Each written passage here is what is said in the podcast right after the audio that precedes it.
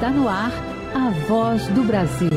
As notícias do governo federal que movimentaram o país no dia de hoje. Olá, boa noite. Boa noite para você que nos acompanha em todo o país. Sexta-feira, 9 de fevereiro de 2024. E vamos ao destaque do dia. Vacinação contra a dengue começa para crianças de 10 e 11 anos. E Ministério da Saúde continua a distribuição de primeiras doses de imunizantes recebidas pelo país para municípios considerados prioritários. Cleide Lopes. O pontapé inicial da vacinação contra a dengue foi dado em Brasília, no Distrito Federal, numa unidade básica de saúde e também na Voz do Brasil de hoje. Concurso Nacional Unificado. Prazo de inscrição termina daqui a pouco. Já são mais de 2 milhões de candidatos inscritos, um recorde. Carnaval. 50 milhões de brasileiros devem participar da festa este ano. E movimentar mais de 9 bilhões de reais. E festa também deve ser momento de atenção redobrada para proteger crianças e adolescentes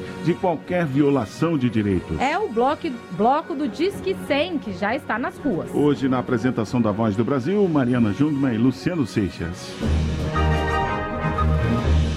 Depois do Ministério da Saúde começar a distribuir as vacinas contra a dengue para os municípios considerados prioritários, a vacinação contra a doença começou hoje. Neste primeiro momento estão sendo vacinadas crianças de 10 e 11 anos. A ministra da Saúde, Nízia Trindade, acompanhou o início da imunização no Distrito Federal, região com grande número de casos de dengue. O estado de Goiás também recebeu doses da vacina e deve começar a imunização nos próximos dias. E as ações para acabar com os focos do mosquito Aedes aegypti continuam sendo reforçadas pelo Ministério da Saúde.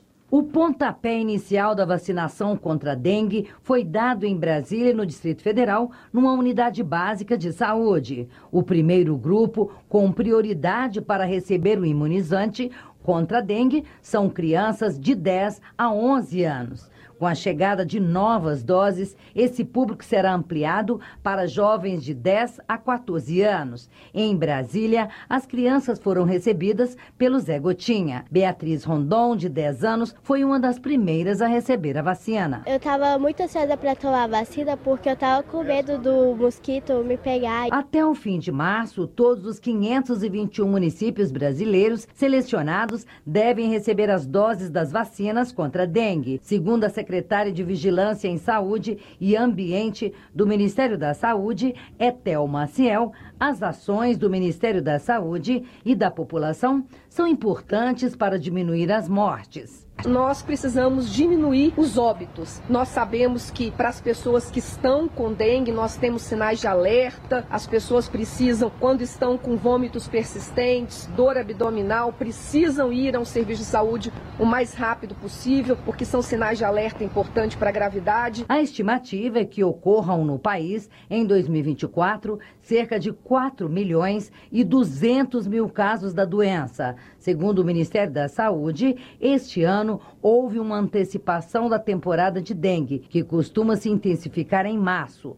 A ministra da Saúde, Nízia Trindade, alerta para os cuidados contra o mosquito da dengue. Nós temos que combater os focos de mosquito, 75% deles estão nas nossas casas ou ao redor das nossas casas. A limpeza urbana é fundamental e também o cuidado. Todos os municípios nós temos é, procurado reforçar a rede do SUS nesse atendimento. E mesmo tendo levado a filha para tomar a vacina, Mônica Beatriz Rondon, mãe da Beatriz, do início dessa reportagem, garante que vai continuar com todos os cuidados para combater o mosquito Aedes aegypti, que além da dengue também transmite a zika e a chikungunya. A gente está em estado né, de alerta, então eu já trouxe agora para poder garantir a dose dela, né? O calendário de vacinação depende do cronograma do laboratório que produz o imunizante. A vacina não tem efeito imediato. É preciso tomar duas doses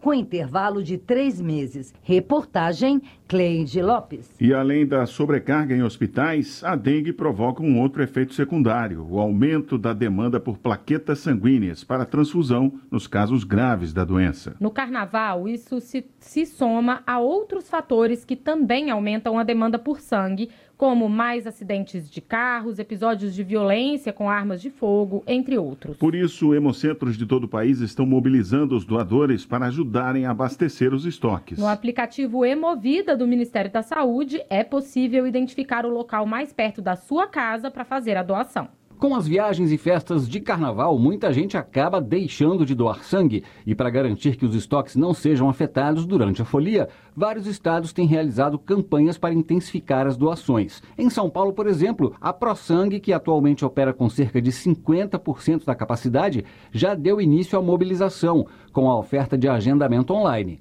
No Pará, a campanha da Emopa conta com apresentações musicais, oficinas e caravanas solidárias em todas as nove unidades do estado. Já em Brasília, o Hemocentro fez uma parceria com bloquinhos e escolas de samba. Com o tema Bloquinho na Veia, a campanha vai até o dia 10 de fevereiro. Eduardo Faustino, que é músico da Escola de Samba Brasiliense Aruc, Unidos do Cruzeiro, aproveitou a apresentação para colocar a doação em dia. Sempre que eu tenho oportunidade, venho, não só no carnaval, durante o ano todo. E é fundamental, né? Ajudar todas as pessoas que vão precisar de sangue, né? De acordo com o presidente do Hemocentro, Osni Okumoto, a ideia da campanha é estimular a doação antes da folia, para manter o estoque de sangue em níveis seguros durante o carnaval. Carnaval, a gente tem muitos acidentes de trânsito, pode acontecer problemas de brigas, né, utilização de arma de fogo, e aí as pessoas precisam normalmente de sangue. Ainda segundo o presidente do Hemocentro, outra preocupação é com a dengue. Alguns pacientes têm a diminuição muito grande de um componente do sangue que são as plaquetas, dura só cinco dias, uma unidade de plaquetas e aí então a gente pede as doações principalmente também para atender os pacientes com dengue. Para facilitar a vida de quem doa sangue, o Ministério da Saúde disponibiliza o aplicativo Emovida. Com ele, o usuário tem a carteira digital do doador, o registro do seu histórico de doações e ainda avaliar o local de doação. A secretária de Informação e Saúde Digital do Ministério da Saúde, Ana Estela Haddad, explica ainda que o aplicativo mostra o local de doação mais perto do usuário. No aplicativo, os hemocentros também estão georreferenciados, de tal forma que o doador pode, ao querer fazer a doação, localizar com facilidade o hemocentro mais próximo de onde ele se localiza. Quem teve dengue precisa esperar um mês para doar sangue e, se for hemorrágica, seis meses. Além disso, é preciso ter entre 16 e 69 anos, pesar mais de 51 quilos e estar saudável. Com locução de Nazi Brum, reportagem de Jéssica Gonçalves. Para acessar o Emovida é só baixar o aplicativo Meu SUS Digital ou ter uma conta na plataforma gov.br. Do Carnaval de Olinda, passando pelos trios elétricos de Salvador até as escolas de samba do Rio de Janeiro. Sem falar nos bloquinhos de rua de norte a sul do país. Carnaval chegou e quase 50 milhões de pessoas devem participar da folia este ano, segundo o Ministério do Turismo. As viagens, hospedagens e gastos no setor de serviços devem movimentar 9 bilhões de reais durante os dias de folia. Avenidas, passarelas, bloquinhos de rua. Em todos os cantos do Brasil, a folia arrasta multidões. E o Carnaval 2024 promete uma das maiores movimentações de públicos dos últimos anos. Segundo o levantamento do Ministério do Turismo, quase 50 milhões de pessoas devem curtir a folia em todo o país, número 6,5% maior que o registrado no Carnaval do ano passado. E a economia também entra em festa com recordes de faturamento. Este ano, o carnaval promete movimentar 9 bilhões de reais, 10% a mais que o ano passado, segundo a Confederação Nacional do Comércio de Bens, Serviços e Turismo. É a primeira vez em que o valor poderá ultrapassar os níveis pré-pandemia. Aumento do faturamento e também das contratações. São esperados cerca de 66 mil empregos temporários no período.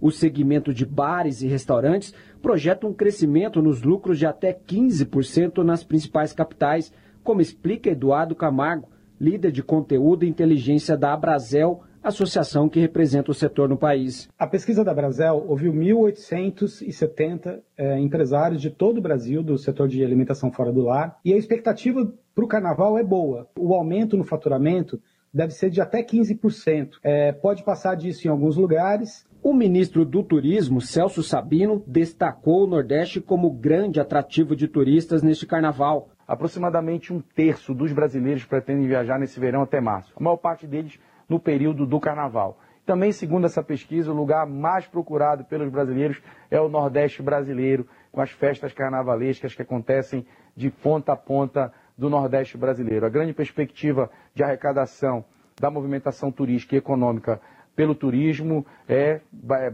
basicamente e fortemente no Nordeste. E não são apenas os brasileiros que aproveitam a folia. O turismo internacional também deve crescer. O presidente da Embratur, Marcelo Freixo, falou da expectativa para a chegada de estrangeiros. Pelos nossos cálculos, a gente vai receber mais de 200 mil turistas internacionais, sem contar a movimentação do turismo interno. E só esses turistas internacionais vão deixar no Brasil, só no período do carnaval, 900 milhões de reais. Então, isso eu costumo dizer que são os três elementos que o Brasil precisa que vai ter no carnaval: emprego, renda e alegria. Cláudio Roqueira e Daniela Bias fazem parte dessas estatísticas. Eles vieram do Chile para conhecer os ritmos e alegria do Brasil. Muito alegre, com muita cultura musical. Segundo a Embratur, em 2023, o Brasil também recuperou os índices pré-pandêmicos na entrada de turistas internacionais, com a marca de 6 milhões de visitantes do exterior.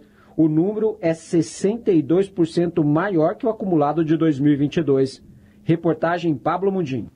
E a festa é para todas as idades. Crianças e adolescentes também têm o direito de se divertir com segurança. Por isso, o bloco do Disque 100 já está nas ruas para lembrar que é preciso garantir proteção a crianças e adolescentes durante o carnaval. A campanha do Ministério dos Direitos Humanos e da Cidadania é para combater tudo que diz respeito aos mais jovens, como violência sexual, oferta de bebida alcoólica e drogas, trabalho infantil e todo tipo de negligência com crianças e adolescentes. A iniciativa tem até um embaixador, o músico Saulo Fernandes. E o cantor baiano recebeu hoje o ministro dos Direitos Humanos e da Cidadania, Silvio Almeida, no trio elétrico de seu bloco de carnaval em Salvador. Do alto do trio, o ministro lembrou aos foliões a importância desse canal de denúncia para a proteção dos menores e de todos os grupos vulneráveis do país. Se alguém vê alguma coisa errada, se alguém vê alguma violação de direitos humanos, alguém sendo atacado, diz que sim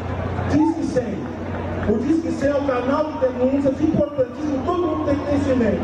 E a denúncia ela vai ser levada até a autoridade para proteger todo mundo que de proteção nesse país. No ano passado, as crianças e os adolescentes responderam por quase metade das 43 mil denúncias feitas pelo Disque 100 durante o carnaval. Foram 20 mil denúncias de crimes cometidos contra a infância, como maus tratos, exposição a situações de risco à saúde, agressão, abandono, entre outros. As meninas foram as vítimas em 51% dos casos. O Disque 100 funciona 24 horas por dia, incluindo sábados, domingos e feriados. As ligações podem ser feitas de celular celular ou telefone fixo e são de graça.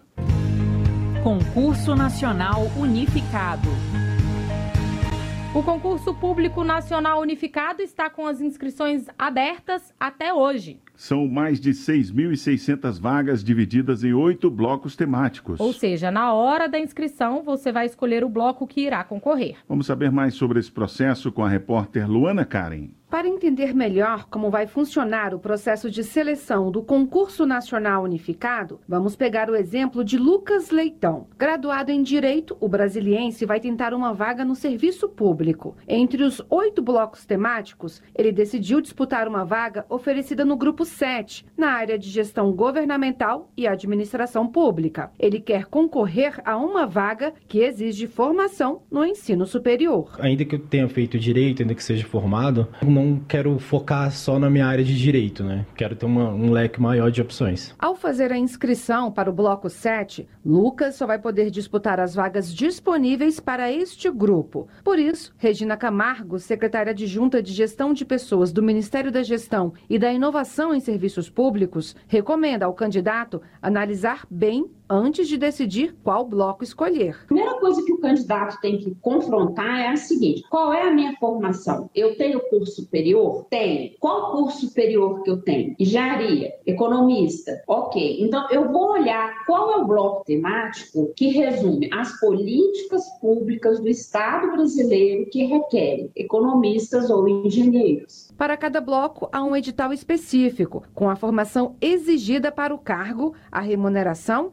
e as condições do concurso. A recomendação é que o candidato leia atentamente o documento antes de fazer a inscrição. Só será possível concorrer às vagas de um grupo temático, mas Pedro Assunção Alves, que é assessor do gabinete da Secretaria de Gestão de Pessoas, do Ministério da Gestão e da Inovação em Serviços Públicos, ressalta: o candidato terá até o último dia de inscrição para mudar o bloco temático. Uma vez que você tenha definido o seu bloco, você vai ter que fazer o ranqueamento das suas preferências dentro dos cargos em disputa no bloco. Por que, que é importante isso? Porque as pessoas que não passarem na primeira opção que elas tiverem selecionado, elas ainda estarão em lista de espera para os cargos para os quais elas tenham tido uma opção superior àquela para a qual elas se classificaram e passaram. E mesmo para as pessoas que não passaram em nenhum, elas vão constar na lista de acordo com a sua ordem de classificação. Com o concurso, a pessoa pode ser convocada convocada ainda para uma vaga temporária. Neste caso, se ela for chamada, vai continuar na lista de espera para outros cargos. O concurso terá validade de 12 meses, podendo ser prorrogado por mais 12 meses. As provas dos oito blocos serão realizadas no mesmo dia e horário, 5 de maio, em 220 cidades brasileiras.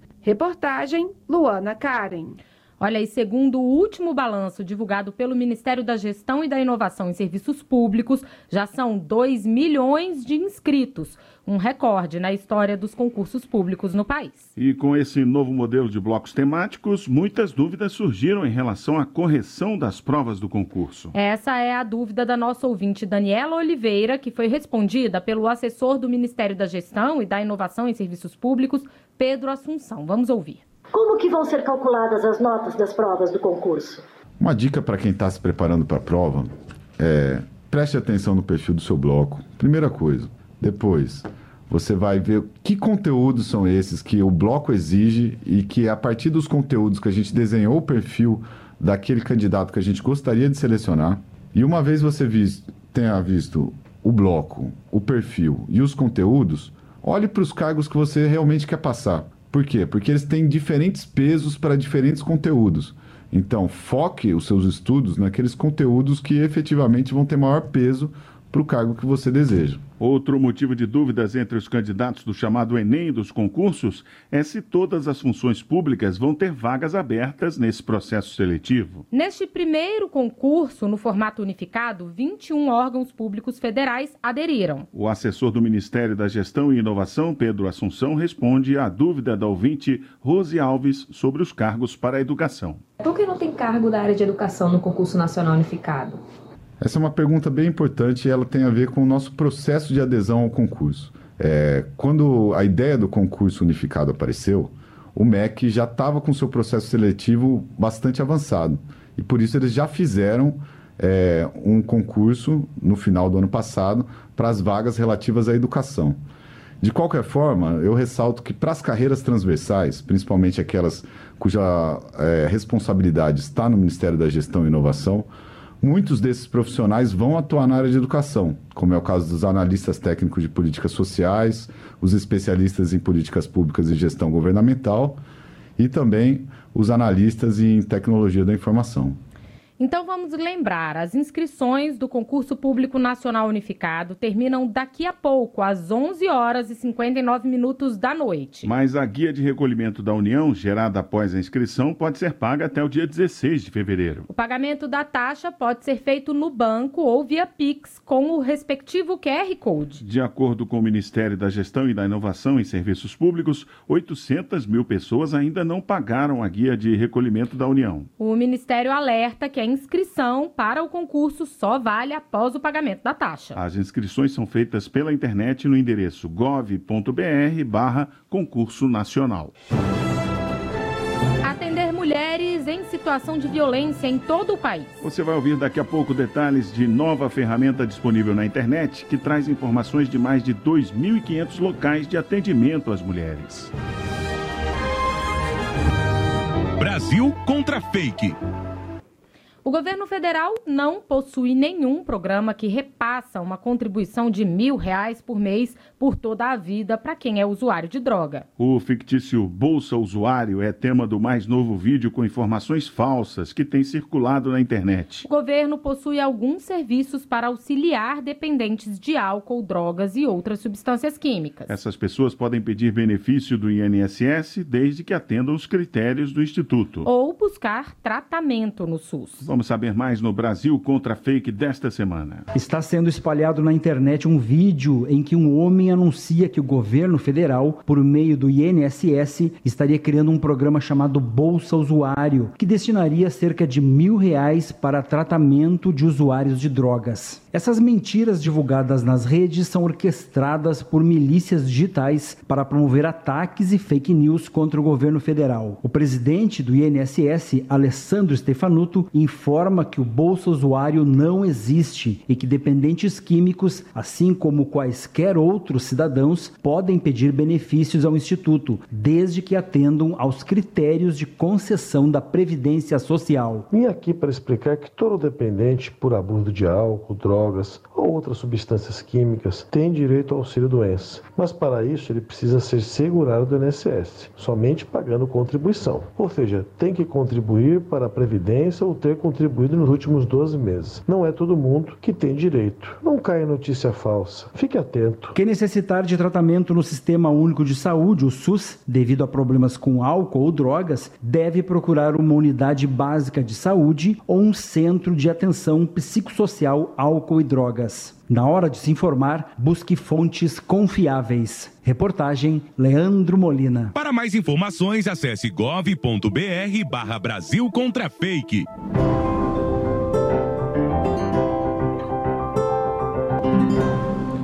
Uma nova ferramenta vai mostrar mais de 2.500 serviços que compõem a rede de atendimento às mulheres em situação de violência no país. O painel Ligue 180 está disponível na internet. A ferramenta traz informações sobre delegacias especializadas, centros de referência e de atendimento à mulher, Casa da Mulher Brasileira e Patrulhas Maria da Penha. No interior do Acre, Maria, que é um nome fictício, procurou um centro de referência e atendimento à mulher. Ela foi vítima de um relacionamento abusivo e buscou ajuda para se recuperar e superar a violência que sofreu. Ela afirma que hoje auxilia outras mulheres. Continuo trabalhando com, com mulheres vítimas de violência, com crianças e adolescentes.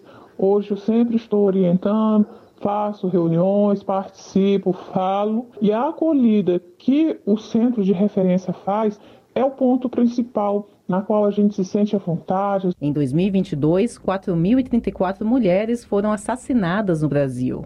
Os dados são do Fórum Brasileiro de Segurança Pública e mostram que as denúncias de violência contra a mulher crescem ano a ano. Facilitar o acesso à informação e aos canais de atendimento é parte da estratégia do governo federal para combater a violência de gênero.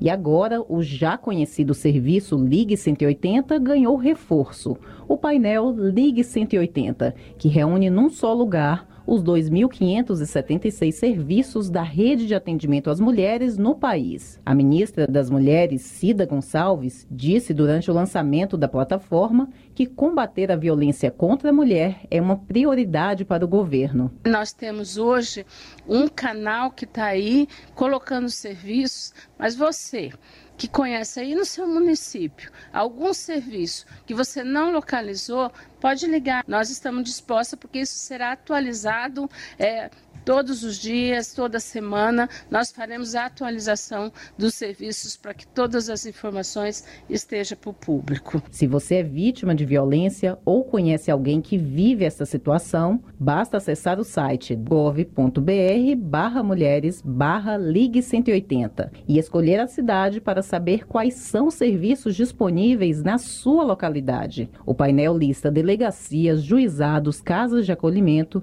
serviços de saúde e centros de referência. Reportagem Graciele Bittencourt. E além dos serviços listados no painel Ligue 180, as denúncias podem ser feitas pelo número 180 ou então via WhatsApp. O número é 619 9610 0180. E essas foram as notícias do governo federal. Uma realização da Secretaria de Comunicação Social da Presidência da República. Com produção da empresa Brasil de Comunicação. Fique agora com as notícias do Poder Judiciário e do Congresso Nacional. Boa noite, um bom fim de semana. Boa noite para você, bom carnaval e até segunda.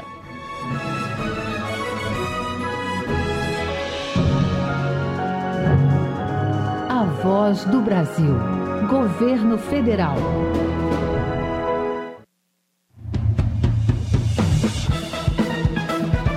Você vai ouvir agora notícias do Poder Judiciário.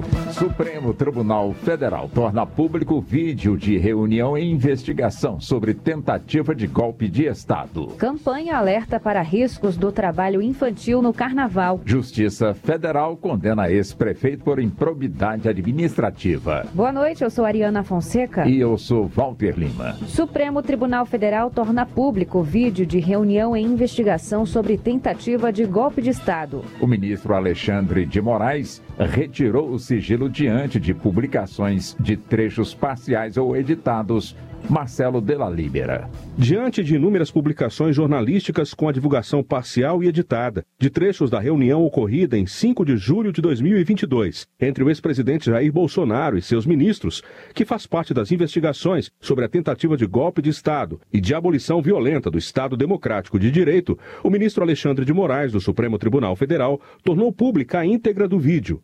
O vídeo completo da reunião, que está em investigação, pode ser acessado no portal stf.jus a lista da Constituição sobre verbas de natureza alimentar para pagamento preferencial de precatórios é exemplificativa. Esse posicionamento é do Superior Tribunal de Justiça, Fátima Uchoa.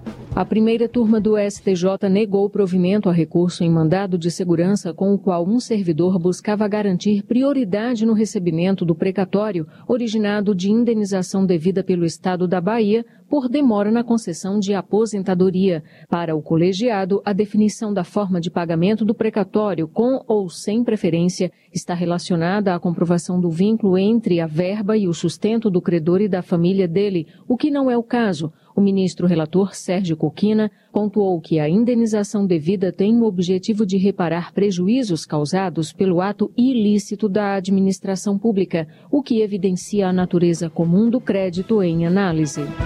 Campanha alerta para riscos do trabalho infantil no carnaval. O comércio ambulante nas ruas e a catação de resíduos sólidos por crianças e adolescentes estão entre as piores formas de trabalho infantil. Samantha Flor.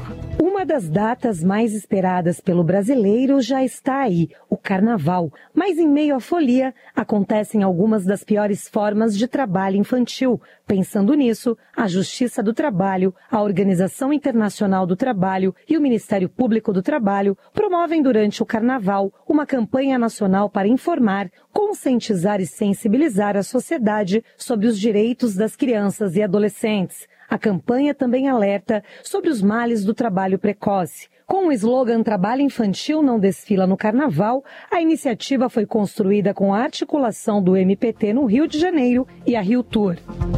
Tribunal Superior Eleitoral encerra a investigação contra ex-deputado federal Antônio Pedro Índio da Costa. Ele era investigado por supostos crimes de corrupção passiva e Caixa 2. Rimac solto. Por maioria, o TSE determinou o prazo de 90 dias para o encerramento do inquérito policial. A defesa de Índio Costa alegou constrangimento ilegal e abusivo em razão das investigações estarem ativas por mais de seis anos. Os ministros decidiram ainda que a investigação só poderá ser prorrogada em último caso e com a devida fundamentação. Justiça Federal condena ex-prefeito de município no Maranhão por improbidade administrativa. Segundo o Ministério Público Federal, o político não concluiu a construção de escola e terá que devolver valor, além de ter direitos políticos suspensos por seis anos. Luiz Antônio Silva. Juven Charles Lemos Alves era prefeito do município de Amapá do Maranhão na gestão 2013-2016, quando a cidade recebeu 200 204 mil reais de recursos do FNDE para a construção de uma escola com seis salas no povoado Vila Nova. Vistoria feita em maio de 2017 constatou que a obra foi iniciada, porém abandonada e não houve a prestação de contas. Em ação do Ministério Público Federal, o ex-prefeito terá que ressarcir o erário no valor do prejuízo causado, acrescido de juros e correção monetária ao pagamento de multa, além de perder os direitos políticos.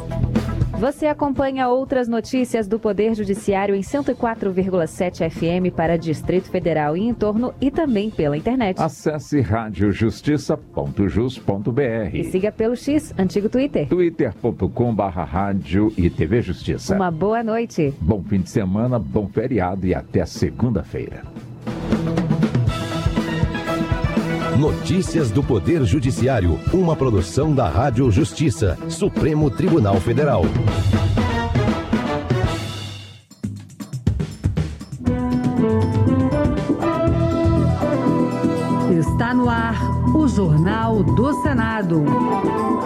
Paula Groba. E eu sou Ricardo Nacaoca. E estes são os destaques de hoje do Jornal do Senado, que começa agora.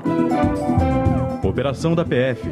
Senadores da oposição citam perseguição e questionam isenção de ministro Alexandre de Moraes. Comissão de Educação votará a dedução integral das despesas com ensino no imposto de renda. Segurança digital de menores está na pauta da Comissão de Constituição e Justiça.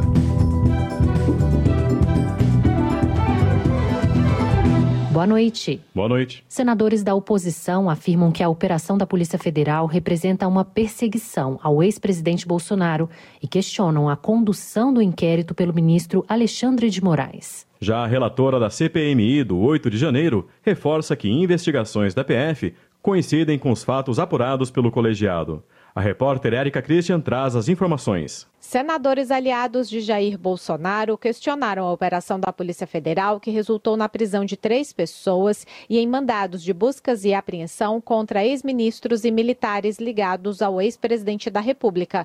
Ao citar que o Partido Liberal também foi alvo da PF, o líder da oposição, Rogério Marinho, do PL do Rio Grande do Norte, argumentou que trata-se de uma perseguição à maior legenda oposicionista com vistas às eleições municipais e questionou a isenção do ministro do Supremo Tribunal Federal, Alexandre de Moraes. Não é possível nós assistirmos uma investigação em que claramente aquele que é a pretensa vítima dessa ação é quem conduz o inquérito.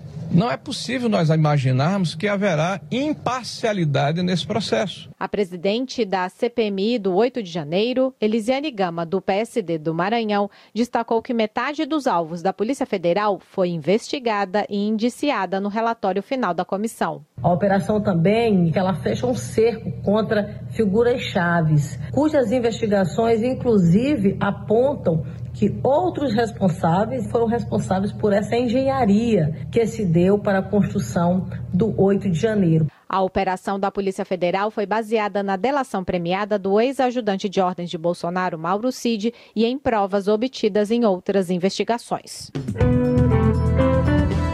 A dedução integral de despesas com educação no imposto de renda e o marco legal dos jogos eletrônicos são temas de projetos prontos para votação na Comissão de Educação. Outro projeto que pode entrar na pauta é o que isenta a taxa de inscrição no Enem.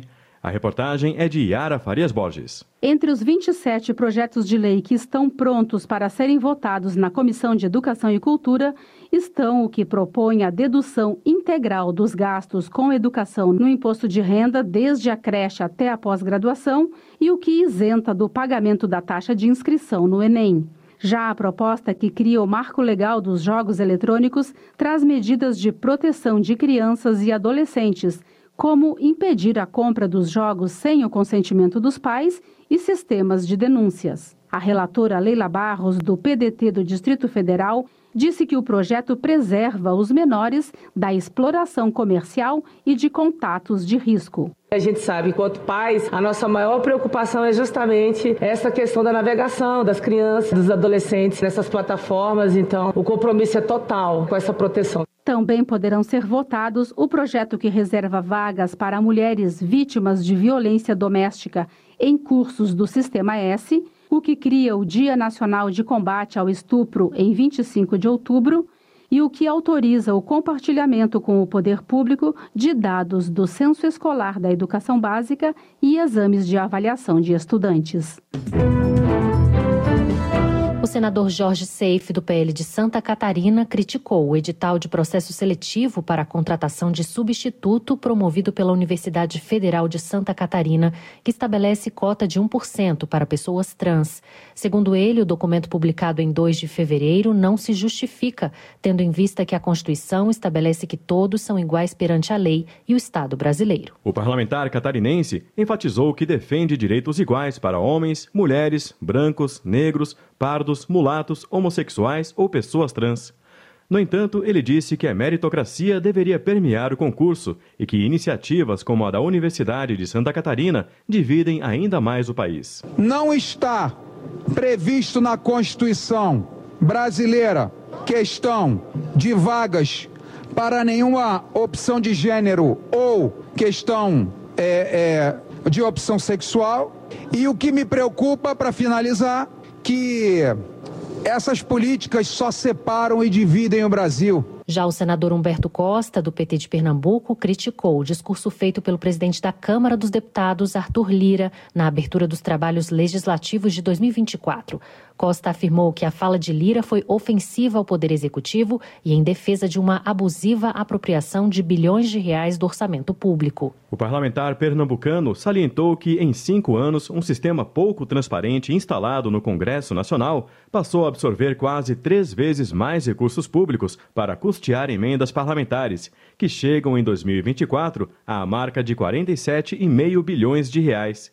Ele lembrou que o presidente Lula ainda vetou 5,6 bilhões de reais, diminuindo as pretensões dos parlamentares, que estavam em torno de 53 bilhões de reais. Humberto Costa ressaltou que as emendas parlamentares são um direito legítimo das casas legislativas, mas é inaceitável que o Congresso Nacional capture parte substantiva do dinheiro do contribuinte e que deputados e senadores avoquem a competência que não têm para governar invadindo as atribuições do Poder Executivo. Mas o presidente Lula sabe governar, sabe definir prioridades e não vai abrir mão de prerrogativas constitucionais para um grupo que quer utilizar o dinheiro público, muitas vezes, para fazer política paroquial em detrimento do desenvolvimento nacional. Na volta dos trabalhos, a Comissão de Constituição e Justiça deve votar projetos relacionados à segurança no ambiente digital. Um projeto de lei e uma proposta de emenda constitucional já estão prontos para análise dos senadores. Repórter César Mendes. Duas matérias voltadas para a segurança no ambiente virtual estão prontas para serem incluídas na pauta da CCJ na volta das reuniões do colegiado. A primeira é uma proposta de emenda à Constituição, de autoria do senador Eduardo Gomes, do PL do Tocantins, determinando que legislar sobre defesa cibernética é competência privativa da União. Aos estados e ao Distrito Federal caberá apenas competência concorrente com a União para legislarem sobre as normas de segurança cibernética aplicadas à prestação de serviços públicos. A outra proposta é o projeto do senador Alessandro Vieira, do MDB de Sergipe, que estabelece normas para a proteção de crianças e adolescentes em aplicativos e plataformas virtuais. A proposta determina que os provedores do serviço utilizem mecanismos de verificação da idade dos usuários e criem sistemas de notificação e prevenção de abusos sexuais no ambiente virtual. O grande foco do projeto é colocar luz sobre essa atuação dos games e das redes em cima do desenvolvimento intelectual e emocional de crianças e adolescentes. É preciso compreender o tamanho do avanço da sociedade hoje nesse ambiente digital e criar mecanismos para que você possa ter a melhor proteção. A primeira reunião do ano da CCJ só deverá ter a sua data definida após o feriado do Carnaval.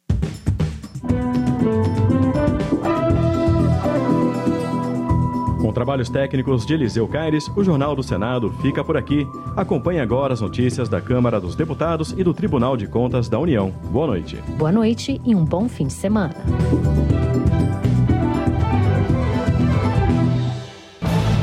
Minuto do TCU. Nesta quarta-feira, dia 7, o Tribunal de Contas da União decidiu que a empresa Ultracargo Logística pode continuar a operar no porto de Aratu, na Bahia, por mais 20 anos. O local é utilizado para movimentação e armazenagem de granéis líquidos. O pedido de prorrogação do arrendamento está de acordo com a lei e não há necessidade de nova licitação. A análise do TCU verificou ainda o projeto de infraestrutura e superestrutura, incluindo as estimativas de preços para os investimentos na expansão do terminal. Na decisão, o tribunal propõe que a Agência Nacional de Transportes Aquaviários atualize os estudos e documentos jurídicos relativos a estimativas de investimento antes da formalização da promulgação do contrato. Saiba mais em tcu.gov.br. TCU Fiscalização a serviço da sociedade.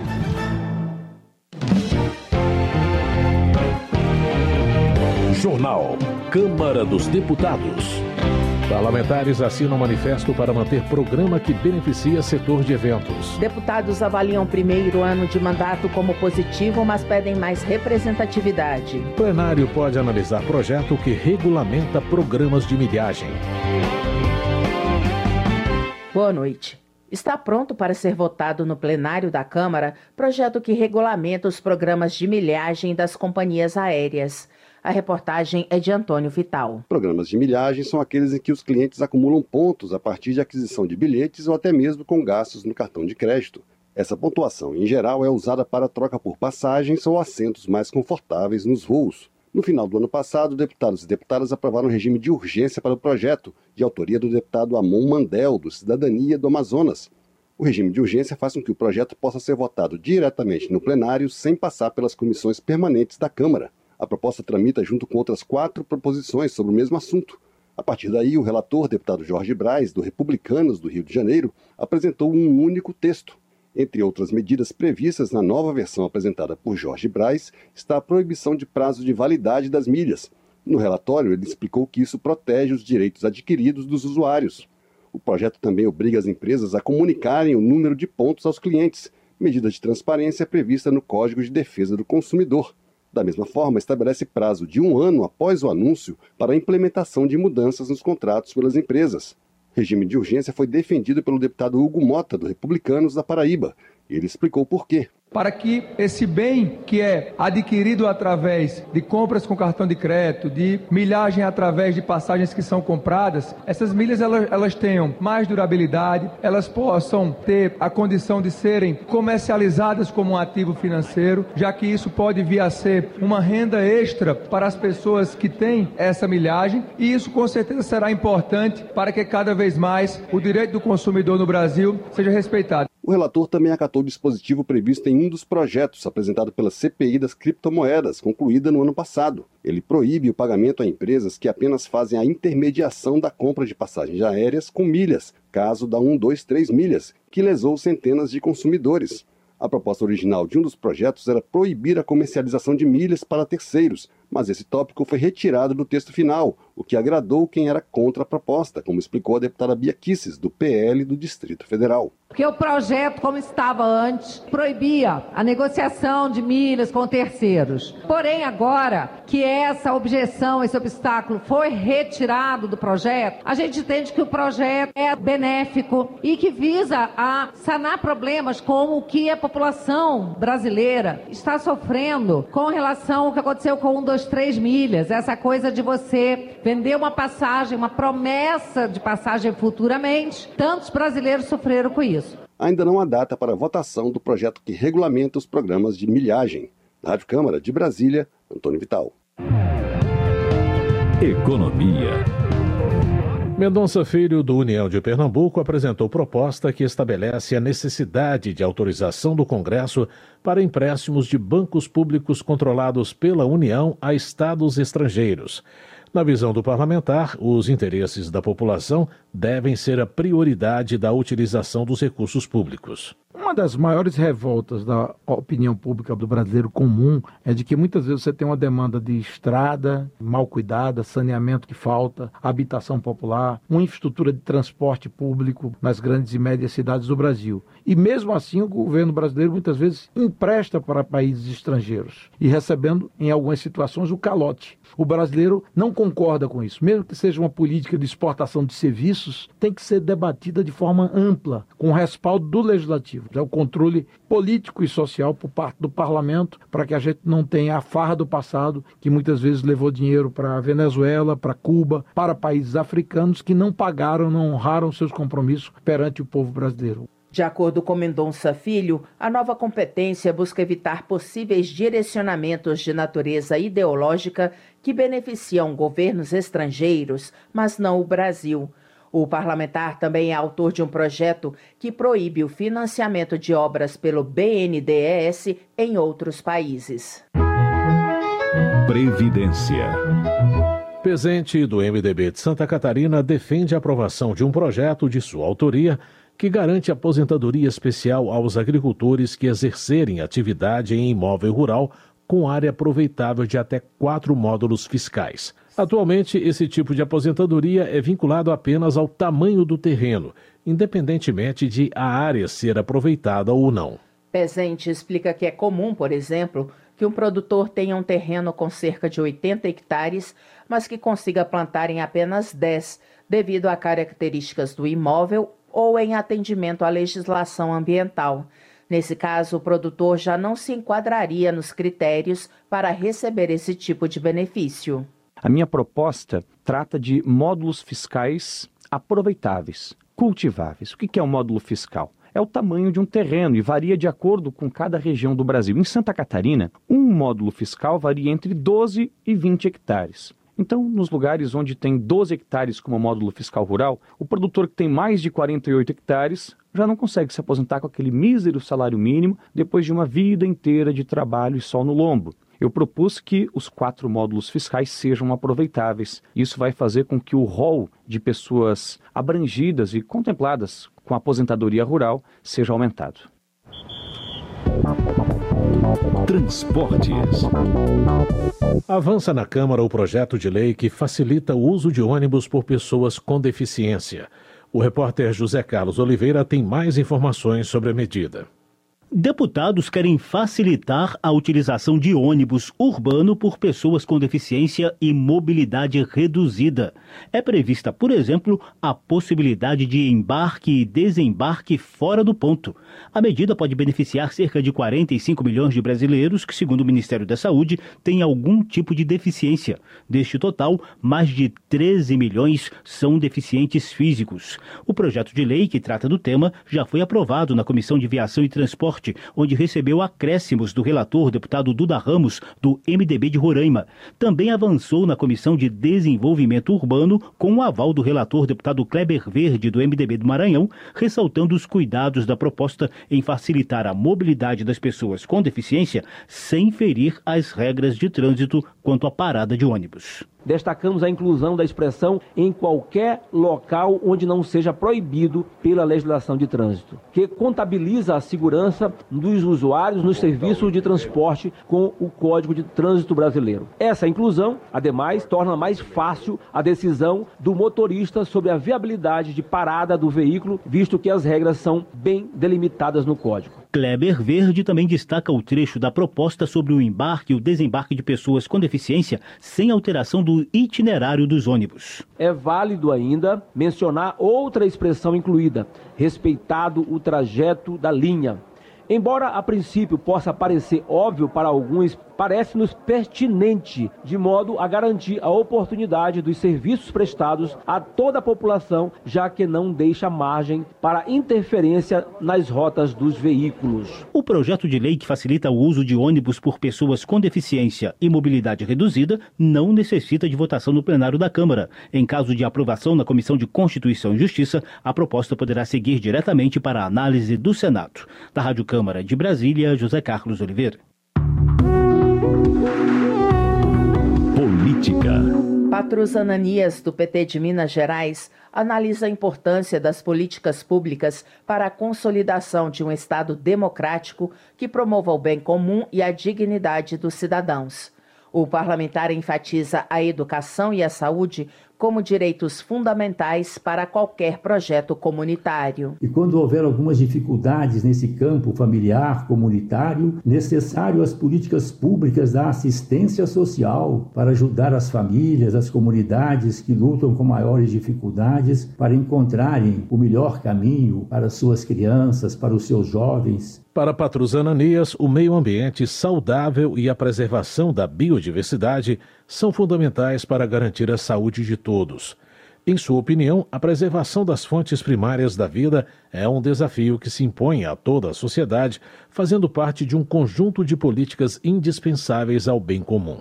É esse conjunto de políticas que possibilitam uma vida digna. Ninguém tem uma vida digna também, nenhuma família, se não tiver uma moradia decente, trabalho justamente remunerado, reconhecido, valorizado. Então, nós estamos muito comprometidos com o nosso mandato na luta para que as políticas públicas sejam implementadas, todas elas. Claro que cada política pública tem a sua história, tem a sua identidade, mas todas elas convergem para promover a vida. E o valor fundamental que nós temos que defender sempre é a vida humana. Deputados federais de primeiro mandato fazem balanço positivo no primeiro ano de trabalho na Câmara. O repórter Cláudio Ferreira traz os detalhes.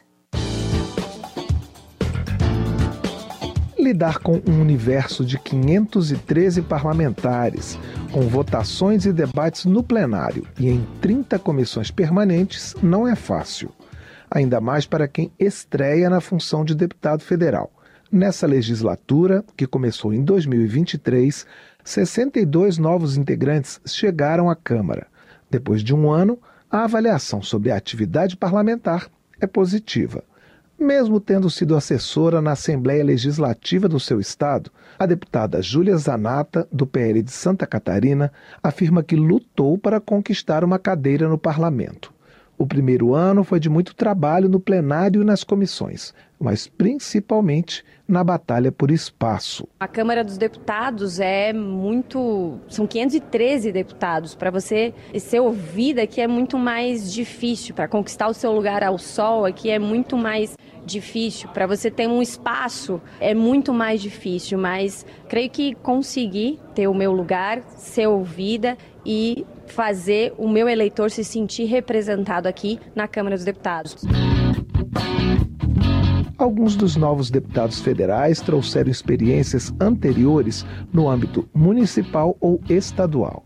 É o caso de Tarcísio Mota, do PSOL do Rio de Janeiro, que foi vereador durante seis anos, mas se deparou com uma atividade em escala nacional, com muita coisa acontecendo ao mesmo tempo na Câmara. Os eleitores, os movimentos sociais, as lutas que a gente quer representar estão no território, sobretudo do Rio de Janeiro, enquanto nossa atuação está em Brasília. Isso é um desafio, conciliar as diversas agendas para não deixar nenhum furo em Brasília nas atividades que precisam e, ao mesmo tempo, atender aos movimentos e às lutas sociais do Rio de Janeiro.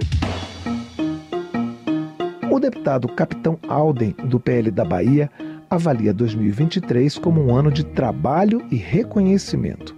Ele, que já foi deputado estadual, aponta que o desafio é ser um parlamentar de direita, conservador e fazer oposição ao governo federal. Brigar contra um gigante que dispõe de toda uma estrutura da máquina pública não é fácil, mas sempre busquei fazer uma oposição coerente e sempre pensando no melhor para o povo brasileiro. Ana Pimentel, do PT de Minas Gerais, que foi secretária municipal de saúde em Juiz de Fora, reclama que as deputadas só representam 17% da Câmara e que o parlamento é majoritariamente formado por homens brancos e ricos ela expõe uma barreira nesse início de vida parlamentar. Uma grande dificuldade que eu tive nesse ano, que nós mulheres tivemos nesse primeiro ano, exatamente o método truculento, violento que parte do parlamento brasileiro escolheu para atuar na vida pública. Eles reproduzem sistematicamente essas práticas que são tentativas de silenciamento, práticas de atacar as mulheres na vida pública. A surpresa para o deputado Zé Haroldo Catedral no primeiro mandato foi perceber que a atuação não se limita ao ambiente político.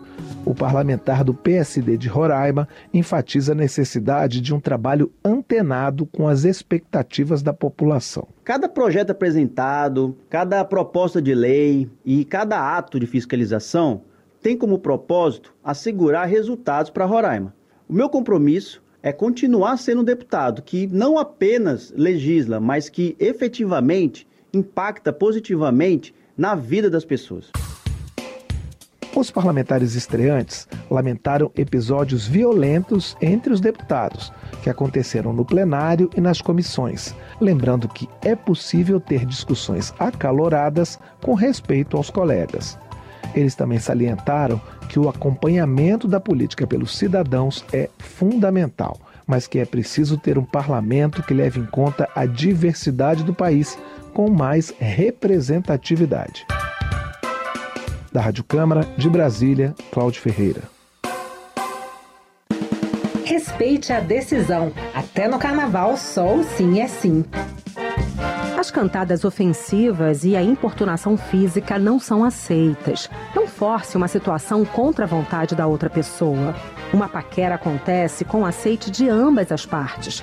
Tocar as partes íntimas de alguém sem consentimento é enquadrado como estupro. Peça ajuda policial. Denuncie. Diz que 190.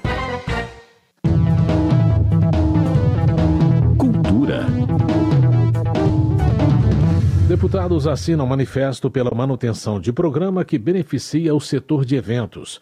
A repórter Paula Moraes acompanhou o protesto em favor do Perse. Mais de 300 deputados e senadores assinaram um manifesto pedindo ao governo a manutenção do programa emergencial de retomada do setor de eventos PERSE. Foi realizado ainda um ato de mobilização na Câmara dos Deputados em defesa do programa. O PERSE foi criado durante a pandemia de Covid-19 para socorrer o setor de eventos, mas no final do ano passado, o governo editou uma medida provisória que revoga o programa de forma gradual. Autor da proposta que deu origem ao PERSE, o deputado Felipe Carreiras, do PSB de Pernambuco, contou que teve duas reuniões com o ministro da Fazenda, Fernando Haddad, desmarcadas e cobrou a retomada do programa programa. Não tem nenhuma remarcação, como foi uma decisão do ministro, desmarcar duas vezes. Para mim, não ligou. Estamos ainda à disposição, querendo dialogar. Todo mundo colocou no seu planejamento, no seu pagamento dos impostos, no seu pagamento das suas dívidas, do crédito tomado, do pagamento da repactuação com o governo das suas dívidas. Colocou no seu planejamento como é que acaba numa canetada um dia antes do ano findar.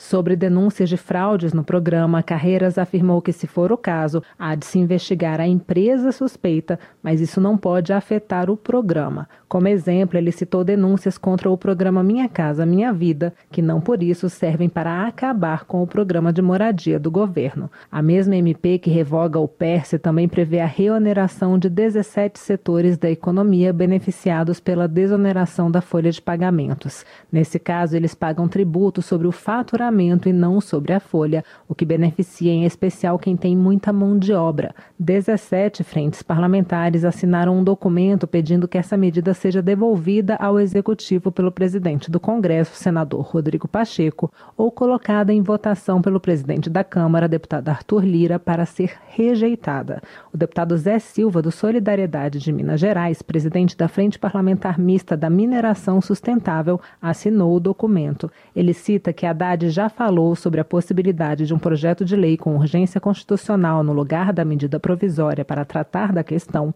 e afirma que a MP não apenas traz prejuízos ao país, mas demonstra a relação legislativo-executivo. Não só prejuízo que a oneração da folha pode causar e causa ao Brasil, aos empreendedores, aos trabalhadores e à nossa economia, mas também a relação do governo com o Congresso Nacional. Veja bem que é um tema altamente debatido, foi aprovado e depois o governo edita a medida provisória numa linguagem bem simples, praticamente anulando a ação, o resultado do trabalho dos parlamentares. O deputado Zé Neto, do PT da Bahia, disse que, apesar de ser do partido do governo, votou a favor da desoneração. Porém, ele entende que será necessário ajustar as contas. O governo precisa arrecadar, precisa arrecadar para ter dinheiro para emenda, precisa arrecadar para manter as políticas públicas, precisa arrecadar para não ter problema com a educação, com a saúde, e o governo tomou algumas medidas. E essas medidas não são definitivas também, são medidas postas na mesa. E agora a gente vai retomar esse debate